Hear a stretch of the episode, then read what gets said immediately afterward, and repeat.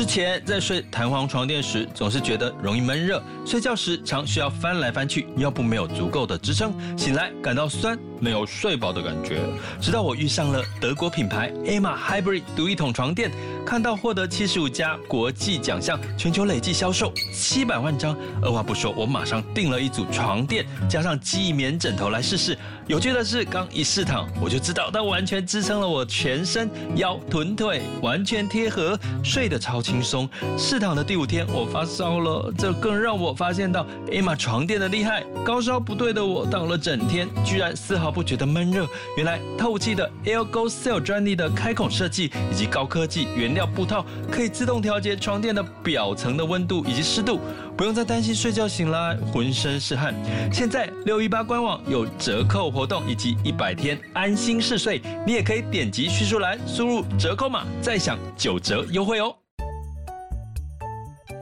想要掌握即时市场观点吗？订阅郭俊宏带你玩转配息，每天不到十七元，你将享有专人整理的每月读书会、配息热点分析以及热门主题解答困惑。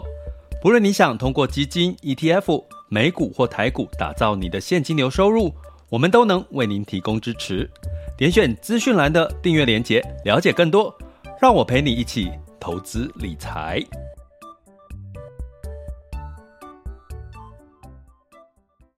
这里是完全配息笔记投资讲白话，一个从投资人角度带你一起掌握全球市场的脉动，分析配息标的、美股、台股、A 港股即时热点。陪伴你不再害怕市场涨跌的风险，一起稳健财富成长。亲爱的各位，你们今天好吗？今天是二零二一年的这个八月六号哈，然后接下来明天又可以休息两天了。八月八号又是这个父亲节哈，那真的是大家趁这个时间哈。呃，每个节日就去享受一下节日哈，跟爸爸说一声父亲节快乐，甚至跟他说一声哈我爱你哈，我相信你应该会得到嗯很心灵层面呢，就是满满的一个满足感哈。那在这个今天呢，因应这个父亲节哈，我们就来聊一下这个父亲节哈。你有没有打算送礼物？因为估计可能今年要做这个出去外面聚餐的几率就非常低了哈。呃，因为相对来讲还是有一些风险。那到底要送父亲什么礼物呢？其实给直接给红包、给现金也蛮实际的哈。那甚至呢，这个我有朋友呢，他就是在这个这这段时间呢，就是呃帮。父亲呢，买了一份这个意外险吼，然后给他一份保障。其实这也是一个想法吼，所以你有没有想过，你今年的父亲节要给父亲一些什么？不管是心灵上，或者是物质上，或精神上的，其实都可以吼。那也希望大家可以跟我做多做一些分享跟交流。那我们今天一样分三个阶段。第一个当然我们的主题哈，父亲节，诶，送佩奇基金当礼物好不好呢？然后我今天可能要出卖一下我父亲了哈，然后呃刚好呢，这个配息基金最近有一档哈，就是呃配息号称十五点九三，接近十六 percent 的年化配息率，到底是怎么一回事哦？我赶快在这个时间点呢，给跟大家分享一下哈。让大家搞懂配息率这件事情后，你再考虑是不是这是一个呃，这这档这相对的这几档，我来做帮各位做一个简单的比较哈。然后第二阶段就是进入到我们的这个全球市场盘势轻松聊。第三个阶段很期待今天可以大家跟我分享一下你父亲节送了什么礼物给给给给你的父亲哈，不见得是那个了理财投资理财的商品，也可以是特别的哈，特别的我们可以来分享交流一下哈。那或者是你把自己送回家，说哎，突然间出现在爸爸面前，吼，就是异乡游子，其实这也是一个 surprise 哈。那同样的呢，最近越来越多的这个呃学员呢加入我们的这个呃。呃，学习的一个行列哈。那我这边要特别提醒一下大家，因为在最近的同时呢，有一个这个学员跟我说：“哎，老师，老师，我好像这个加入我们的学员这个呃专案之后，好像最近蛮常收到这个呃简讯啊，然后要这个荐股啊，有什么标股族群要叫我加赖，他说，诶，他就联想到会不会是跟我们这边有关系哦？那我要这边跟各位说哈，基本上呢，呃，在这个订阅的方案，基本上也不会叫你留。手机号码吼，所以呢，你最近真的要小心，连我自己都一样。我自己的简讯一天大概可以收到两三封这个标股的赖群的加入吼，大家千万千万吼不要吼不要给他加进去吼。那原因是什么呢？因为这种免费的或者是直接要叫你加赖跟你说标股，它肯定就是骗局。我最近昨天又看到一个新闻，就是有一个被骗了八十万吼，之前有跟各位讲一个被骗了四百万。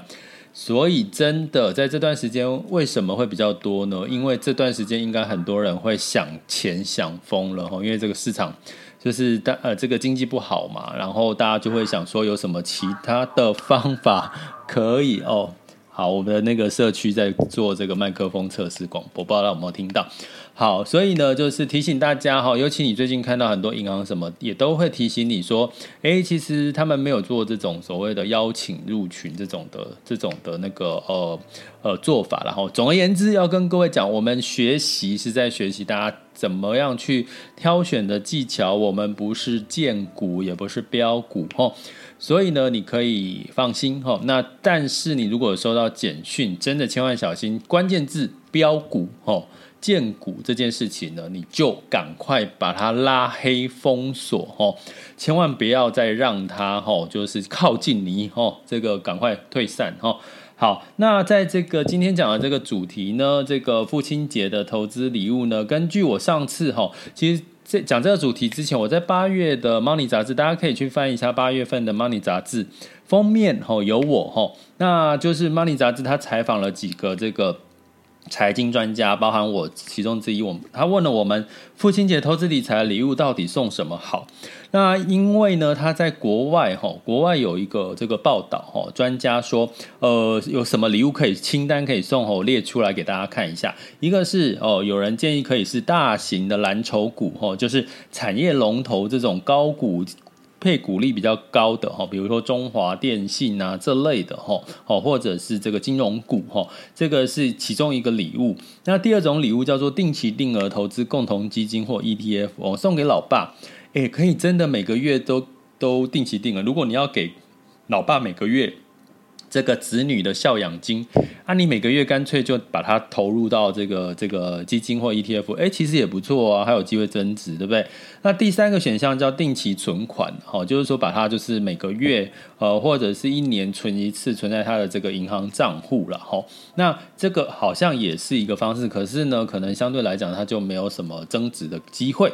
那第四个呢选项是理财书籍，哈，或者是。付费订阅理财 APP 啦，记账 APP 啦，吼，那送一本理财书，诶，其实也不错，对不对？让老老爸呢闲暇的时候可以看看这个投资理财的一些相关的资讯，吼。因为根据统计，现在被骗的应该都是年纪比较大的，吼。如果老爸年纪稍大，让他可以看这些理财书籍，吼，增广见闻，其实也是不错了，吼。不过要记得，老人家通常有一个避讳，吼，他觉得送书，吼，书。等同于跟输跟赢的这个输哈，所以有些老人家会避讳送书，会感觉是一个比较没有那么好的一个。一个这个一个吉祥的一种感觉哈，那另外一二三四五，第五个是以房养老哈，就是他说哎，当然送给送给老爸一个房子嘛，哦，那老爸应该开心死了哈。那以房养老就是把老爸的房子拿去做这个这个以房养老的这个贷款哈，提提高现金流，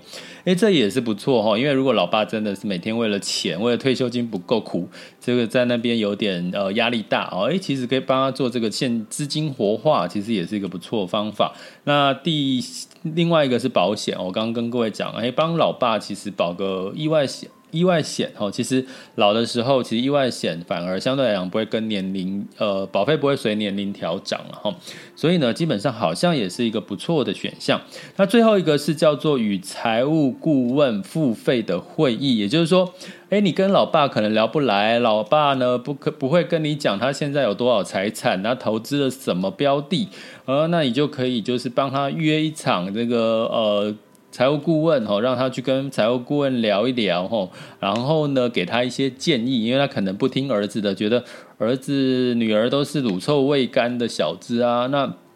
所以呢，就让他跟财务顾问这个聊一聊也不错。不过估计这个方法应该也，我我自己是觉得，以我的老爸哈，我老爸七十几岁，应该也行不通啊。因为这个这个叫他跟一个陌生人讲他的财务状况哈，我觉得这个对于这个呃这个台湾人来讲，应该也是不是一件容易的事事哈。所以看起来呢，其实也不错，投资理财的礼物哈也不错。那其实呢，哎，配息基金、定期定额基金、配息基金 ETF，我觉得看起来好像是一个比较资预算可以可大可小，而且呢有配息，有一个现金流，老爸每个月领一笔钱，感觉好像也是不错的一个做法哈。那我讲一讲，就是我自己的老爸呢，基本上呢，他其实是属于纯股族。我老爸是属于纯股族，我老爸其实也不会跟我讨论这个这他的这个投资理财的做法。那当然他已经退休很久了嘛，七十几岁，所以他纯股族呢，他做的就是纯金融股哈。那这个金融股呢，其实过去这段时间呢，我会发现一个很有趣的现象，也就是说，他最开心的日子就是在这个。金融股配股息的哈，就是年终这件事，这个时候在配股息的时候，如果配得不错的时候，你会觉得那几天那段日子他都非常的开心哈，然后觉得嗯。配的，就是感觉好像多了一笔这个呃这个私房钱那种感觉啊。那最近呢，他也是挺开心的。为什么？因为他的金融股呢，大家知道，其实上半年金融股的表现也都不错吼。那所以呢，它的金融股大概也从这个前年到现在也涨了大概几趴，四四十趴左右吼。那所以呢，他。也是很开心，也就是说，不管是配股利，或者是这个呃，它的这个标的的这个净值增加了吼，他都很开心吼，所以我觉得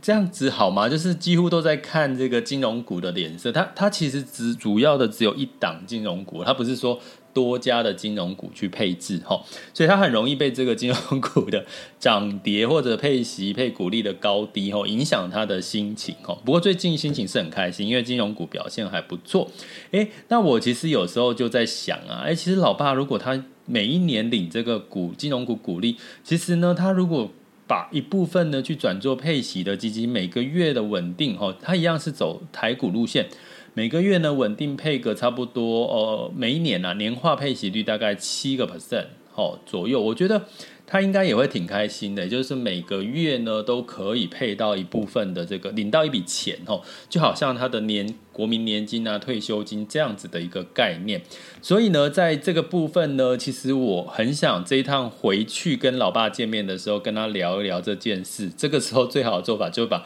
Money 杂志拿出来说：“哎，老爸，你看我最近这个在 Money 杂志采访啊，有聊到这个父亲节投资理财礼物，我跟他聊聊看，聊的结果怎么样？我来再来跟大家分享哦。那所以呢，我们讲回来齁，配息基金就是它有每个月的月配的好处，或者是年配、半年配、季配。”那最近来了，好，如果你真的觉得送老爸配息基金，每个月或每一年给他一笔吼，当做是单笔或者是定期定额的概念吼，哦，就是你不要给他额外的奉养金，或者是你奉养金减少，哦，比如说你每个月可能要给他五千块好了，那。其中给他两千块、三千块，帮他做定期定额。诶，我觉得这个方法也不错。那台股可能对老爸来讲，他又是比较熟悉的一个一个一个场领域哈。他每个月领到一笔配息，他可能会特别有兴趣去看，说他这一档这个标的到底是什么哈。那台股他要了解，他就更愿意有兴趣去了解。可是来喽，呃，最近呢刚好有一档哈，就是台股基金，他他说他的年化配息率有十五点九三趴。哎，那我就特地呢，为了大家去看了一下这一档，哈，是一档，嗯，可以讲吗？嗯，嗯，嗯，啊，我我简单讲一下哈，我先我先讲一下它的状况哈，再来跟各位讲它是什么哈。那这一档呢，基本上呢，它其实是今年才募集的。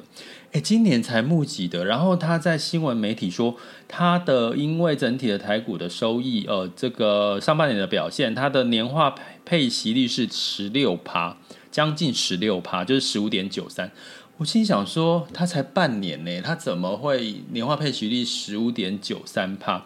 哦。这时候我要跟各位讲哈，实际上呢，它的这个呃配息的方式哈，这一档叫做。呃，富华台湾好收益啦，因为我觉得要讲你们才知道是什么哈。那它的这个配息率是这个半年配一次哈。那其实它的配息率是八点七七哈。如果以现在来讲，它的年它的配息率是八换算回来是八点七七哈。可是呢，它为什么号称有十六个 percent？因为它半年配一次，所以他假设下半年仍然配八点七七，所以就是八点七七乘以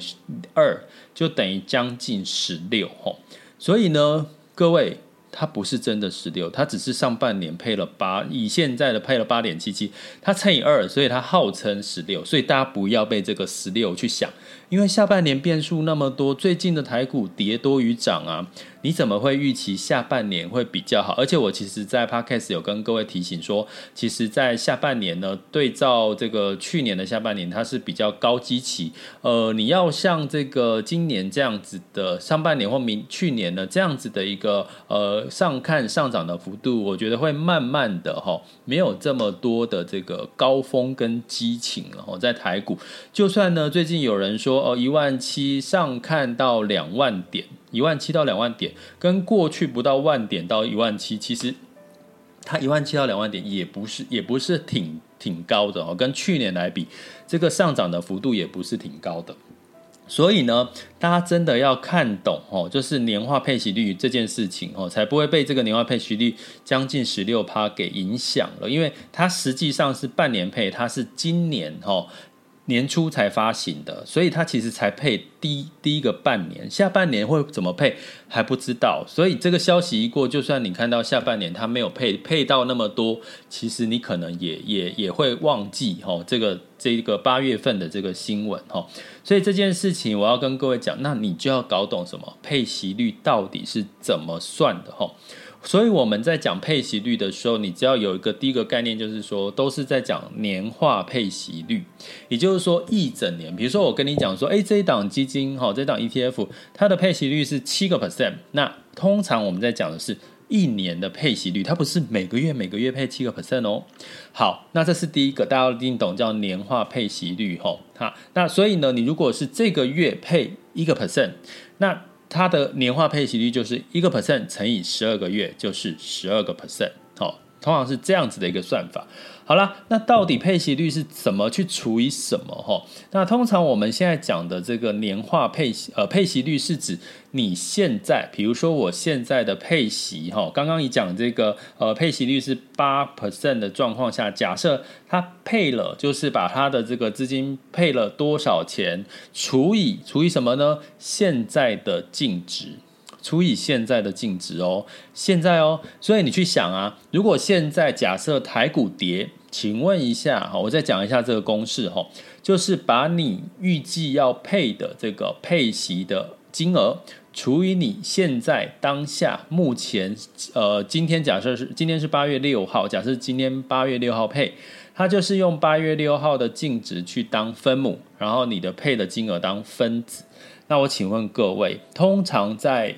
股市台股最近跌，那请问它的配息率会比较好看还是比较难看？大家来想一下这件事。当我刚刚讲说配息的这个净值是它的分母哦，除就分母哦，所以当如果最近都是台股是跌多于涨，所以呢，你的净值下跌的时候，你的配息率会看起来更漂亮还是比较不好看？答案应该是更漂亮。对不对？因为你的分母变小啦，所以你的这个配息金额不变的情况下，你分母净值变小，所以你的配息率就看起来更高。所以当市场呢，如果最近台股是金金涨，哈，就是最近台股假设真的涨到两万点了，你的这档台股基金，哈，配息基金是不是相对来讲，它是不是就这个净值就会往怎么样？净值就会往上走，所以分母就会变大，所以你的配息金额不变的情况下去除以你的变大的净值，其实你是怎样？其实你是所谓的这个配息率就会变少。所以千万不要把配息率这个数字当成绝对数字，当成是一个绝对的参考值。你还要参考它过去这段时间它的净值的波动大不大啦，它过去的配息率稳不稳定啊，它的这个整体的报酬率好不好？吼，所以千万不要被这个配息率这件事情马上就被吸引，马上听到哦十六趴，赶快赶快去买。可是我要跟各位讲啊，这个配息率，我跟各位在做第二个比较，你可能就会更清楚我的意思了哈。那第二个意思是什么呢？跟各位提的是，我们一般讲配息基金，因为它是属于主动式的基金哈，所以通常主动基金呢，是谁在决定要配多少金额的？跟各位讲标准答案，就是基金经理人可以决决定他要怎么配。好，所以呢，在主动时主动型的基金里面呢，其实它的配息的这个决策呢，是在基金经理人身上。所以呢，他高兴怎么配，其实基本上呢，他可以配得很漂亮哈。所以呢，你就要去看清楚说，呃，我举个例哈，像这个刚刚讲的这个哈配息哈复华的台湾好收益，那如果你对照像这个元大的台湾高股息、国泰的台湾高股息，他们过去他们已经成立了一年哦，他们一年的年化配息率是。两二点九三到三点一五，哎，你会觉得说，哇，怎么跟这个富华差这么多？可是呢，你去拉绩效来看，我要跟各位讲，他们近半年，因为我刚刚讲，我去对比嘛，富华这一档台湾好收益，它的这个呃绩效是从今年一月开始成立到目前大概近半年以上。那你去对比，像我刚刚讲，不管是国泰台湾高股息、元大台湾高股息，或者是富邦台湾高股息，好了。他们的配息率都是三点一五、二点九三跟零点一四，可是他们的整体的报酬率近六个月都是差不多二十几个 percent，二十几个 percent。所以他把等于说你可以去理解，就是他把这半年赚的二十几个 percent，他拨了哈，拨了一部分给你哈，拨了一部分配息给你哈。所以呢，关键来讲了，那半年你投资台股基金，半年二十几个 percent。请问一下，如果你有上过我们的这个挑三拣四的课程，或者是你自己去有投资台股基金，你觉得近半年二十几个 percent 的报酬率，请问是中呃中绩优生，还是所谓的这个中上，还是属于中下呢？那我们的这个答案是中。哦，中等生呐，哈，也就是说，过去在台股的这个基金的表现，它可能平均来讲有到三十五十到六十个 percent 的报酬率，哈。那所以这样用这样的角度来看呢，其实从整体报酬率来看，他们其实是中段班。可是呢，因为他们有配息的机制，所以他们把他们赚到一部分的钱配息给你了。所以你会看到像这个它的净值就掉下来了。所以我要跟各位讲第二个迷思，就是说。配息率高低是看它的净值，下越如果净值涨越多，它配息率就越低。好，它净值掉越多，它配息率看起来会更高，因为因为它是用这个。配息金额去除以这个净值哈，那第二个呢，我们要讲的是整体的报酬率这件事情哈。那第三个呢，我讲的事情就是说，诶，呃，有人会说，呃，今天我刚好跟一个朋友聊到哈，诶，他买了所谓的累积型没有配息的，诶，他觉得他的绩效是比比配息的这个基金来的好哈。那其实这也是一个迷思，为什么？因为呢，其实。呃，所谓累积型，就是说你的本金加你赚到的钱，继续在市场里面再投资。可是呢，配息基金是呃每个月或每半年或每一年，把它的这个获利的一部分。拨给你了，哈，这叫类，我们可以把它当成是一个停利的概念。所以在这样的角度，等于说你的这个获利的这个部分，其实如果你真的要把累积型跟配息型拿来一起对比，你应该要把配息型的这个配息金额再投资，哦，比如说你把它再拿去投资其他标的，它所增加的获利。或者或者是他做的一些，他可能是呃获利或者是减损哈，你要把它加在一起才能跟累积型对比，因为累积型它没有把没有把赚到的钱配出去，可是配息基金配息 ETF 它是有把赚到的钱再配出去，所以他们两个的这个相对的这个呃净值，当然看起来表现会不一样。那这个时候你就要必须把这个配息的金额再拉回来看，哈，比较会对比会比较相同。所以简单来讲，我们要再讲回来这个配息率这件事情吼，你要先搞懂你既然搞懂它是跟现在的净值对比哈，所以呢，我刚刚跟各位讲了，你去对比像这个号称这个十六 percent 的年化配息率的富华台湾好收益，它其实只成立半年，所以它下半年只还没有这个配息，所以是一个未知数。它的十六将近十六配息率是近半年配息率再乘以二才会变成年化配息率之外，它如果对比同类型的像这个国泰台湾高股息、元大。台湾高股息跟富邦台湾高股息，呃，他们的配息率大概国泰跟元大大概是三点一五跟二点九三，那你就知道这是这个是基基金经理人可以做决策，他要配多少吼。可是你把它的整体的含息的总报酬率回推看近半年，其实他们的报酬率都差不多，近半年是二十个几个 percent。那相对来讲，它是不是所有的同类型的台台股基金里面最？最好的呢，其实这就是要见仁见智了哈。你去对比，可能我刚刚讲说近半年的有这个台股基金是涨了大概有三十五十到六十 percent 的报酬率。所以呢，为什么我们要去做这个基金的太弱留强，或者是挑三拣四哈？因为你才可以真正看出同类型基金呢。到底是真正绩效好、排名在前几名的，到底是哪些基金？哈，那会建议大家就是大概每三到六个月去做一次检视，哈，去做一铺汰弱留强。大家有兴趣的话，也可以回听这个我们的这个挑三拣四的这堂课，怎么去做一个汰弱留强？哈，好，所以基本上呢，呃，这个配息率很关键，但是你搞懂了，你就会发现很多都是数字游戏。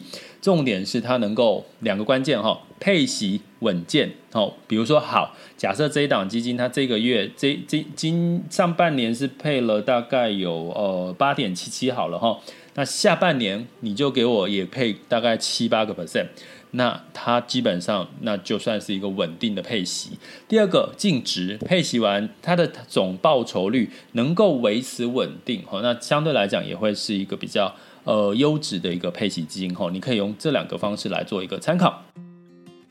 接下来进入到二零二一年的八月六日全球市场盘势轻松聊。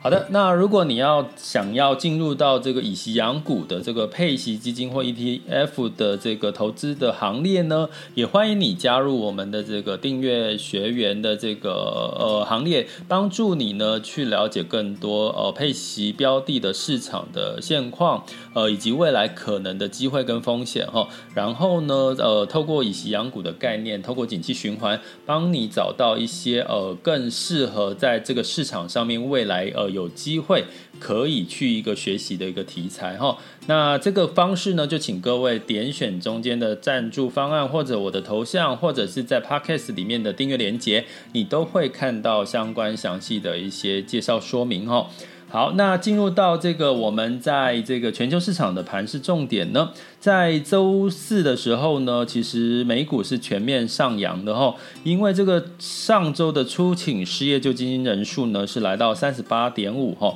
是符合市场的预期，因为过去大概四十万人，那现在变三十八点五万人，所以。稍稍的降低了，而且续领的哈，初领之外续领的也降到三百万人以下了哈，是创去年三月的新低。所以那整体的一个基本面看好的情况下，道琼、s m p 五百跟纳斯达克分别上涨了零点七八、零点六跟零点七八个百分点。那欧股的部分呢，普遍也是上涨了哈。那泛欧六百上涨零点三七。德国跟法国分别上涨了零点三三、零点五二百分点。英国小跌了零点零五 percent，不过呢，英镑最近强弹呐，哈，因为整体的这个欧洲的景气的复苏的力道也开始变强了。那相对来讲呢，就开始有在讨论，有可能要呃要不要这个减少购债升息哈。不过欧洲的部分目前持续哈，他们在明年的第一季还是会持续的这个呃购债，所以目前的状况跟美国还是比较不一样，比较是在一个货币宽松的一个情况下。所以整体来讲呢，欧洲如果整体的基本面看好的话，呃，仍然会对欧洲有一个比较这个正面的一个一个回应哈。那在雅股的部分呢，你会看到最近的雅股真的是跌多于涨哈。那在这个日经指数是昨天哈，日经指数上涨零点五二之外，台股是下跌了零点一二呢，那这个 A 股跟港股也都是下跌不到一个 percent。那我们来看一下目前的时间，好，目前的时间是十二点二十七分。那我们来看目前的这个最新的哦数据。好，那目前最新的数据。目前的时间是十二点二十八分，台湾站指数是下跌了三十点，来到一千一万七千五百七十二点。那这个台积电下跌三块钱，来到五百九十三块钱。啊、那恒生指数呢是上涨了零点零一 percent。那整体的上证 A 股都是下跌了，大概是零点四八 percent 左右。那日经是小涨零点三三，南韩是小跌了零点二七 percent。所以整体的亚洲市场呢，跟欧美你会发现是两样情吼。那代表呢，整体的这个市场呢，美国的这个资金回流已经，以及接下来这个美国的这个财报周呢，都让这个整体的美股的市场呢，相对会比较吸睛。那能源的部分呢，布兰特原油是上涨了一点三 percent，来到七十一点二九。那能源价格收高吼，当然其实目前是七十一点二九，其实它是跌了嘛，之前是到七十四到七十六，所以呢，目前大家市场是担忧 Delta 病毒的扩散，可能会担心影响到能源的需求吼。那不过呢，相对来讲，长期来看，通膨哦，或者是这个市场的基基本面好转呢，应该还是目前不变的一个看法，所以呢。下跌之后呢，又稍微的慢慢修正之后再回涨哈。目前你会看到能源原物料相关的题材大概会是这样子的一个走势。那在这个金价的部分是收跌了零点三 percent，来到一千八百零八点九哈。那你会觉得金价没什么看头，因为金价你可以把它定位主要是避险呐。那目前没有什么避险的氛围，所以金价就大概维持在这样子的一个盘势。那美元指数来到九十二点二七哈，然后维持在九十二点多。那相对来讲呢，提醒各位一个很重要，我刚没讲到，就是这个呃一点二兆的纾困方，呃不是纾困基建哈，美国拜登总统拜登的一点二兆的基建方案，应该今天礼拜五了，照理说呃应该这今天应该会有一些新的消息，因为还没有通过。大家不要以为基建方案已经通过了，还没有通过，而且从二点二兆降到一点二兆，通过了会有什么好处？有可能哦，有可能几率是这个美债的殖利率会往上走。第二个通过了，它会刺激另外一波资金撒到这个呃这个市场上面的一个一个一个可能性。那相对来讲呢，就会带动哦整体的基本面在看好哦，所以也许这会是另外一个这个美股的动能的机会。不过目前的变数还是很多。第一个就是有这个开会的这个议员有感染这个 Delta 病毒嘛，不知道整体的这个投票表决的过程会不会过关哦？那真的希望这次可以过关，因为。真的拖蛮久的吼，那相对来讲，如果这个事情一旦过关的时候，相对来讲，可能美元指数啦，哦，相对来讲，美股应该都会比较是一个利多的一个状况哈。那相对来讲，美元兑换台币来到二十七点八四哦，然后这个美元兑换人民币是六点四六哈。那我们就持续观察汇率的变化，大概都是在这附近游走。好。那这就是我们今天的全球市场盘势轻松聊喽。那接下来进入到我们第三阶段，呃，很期待大家可以跟我们分享你母父亲节打算送父亲什么礼物，好不好？哦，或者是今针对今天的议题有什么看法，也都可以，呃，做交流哈，或者是提问都可以。那现在就可以了，可以这个按下我们的那个什么手吼，就会举手，那我就可以把你 Q 上来。那另外，同时在这段时间提醒各位吼，大家可以用什么方式加入我们的这个陪伴学习行列？第一个就是点选我的头像，用力点下去，好，或者是在这个赞助方案的文字叙述点下去，或者是在 Podcast 的这个文字叙述栏的连接点进去。那加入我们的这个白金会员方案呢，我们会有一个这个专门的学习社群呢。其实我最近有点担心这个学习社群的宣传呢，因为最近好多那种标股要你加入赖社群呢。我现在如果叫你们讲说我们有一个学习社群，大家会不会又联想到这个这个这个诈骗的？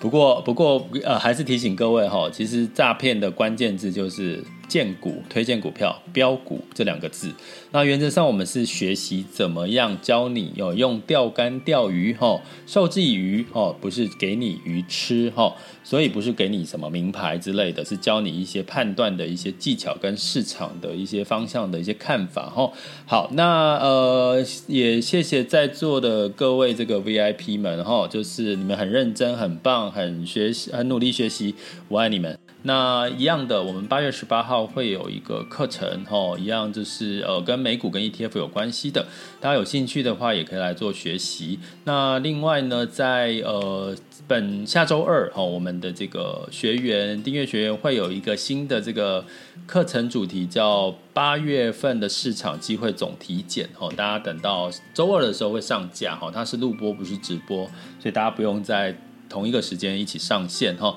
所以呢，持续会有很多的一些不同的主题，呃，帮助大家每一个按部就班的，然后渐进式的学习，你会发现你越来越能够掌握市场，以及嗅到下一个市场机会在哪里哦。这里是郭俊宏带你玩转配息，给你及时操作观点，关注并订阅我，陪你一起投资理财。我们下周见，拜拜。